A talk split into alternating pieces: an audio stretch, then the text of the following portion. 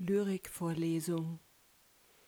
Wir lasen Gedichte, stapelten Bücher vor uns auf, die Köpfe in den Seiten versunken oder den Blick aufwärts gerichtet, lasen uns vor, hörten, gefangen im Wie, übersahen das Warum.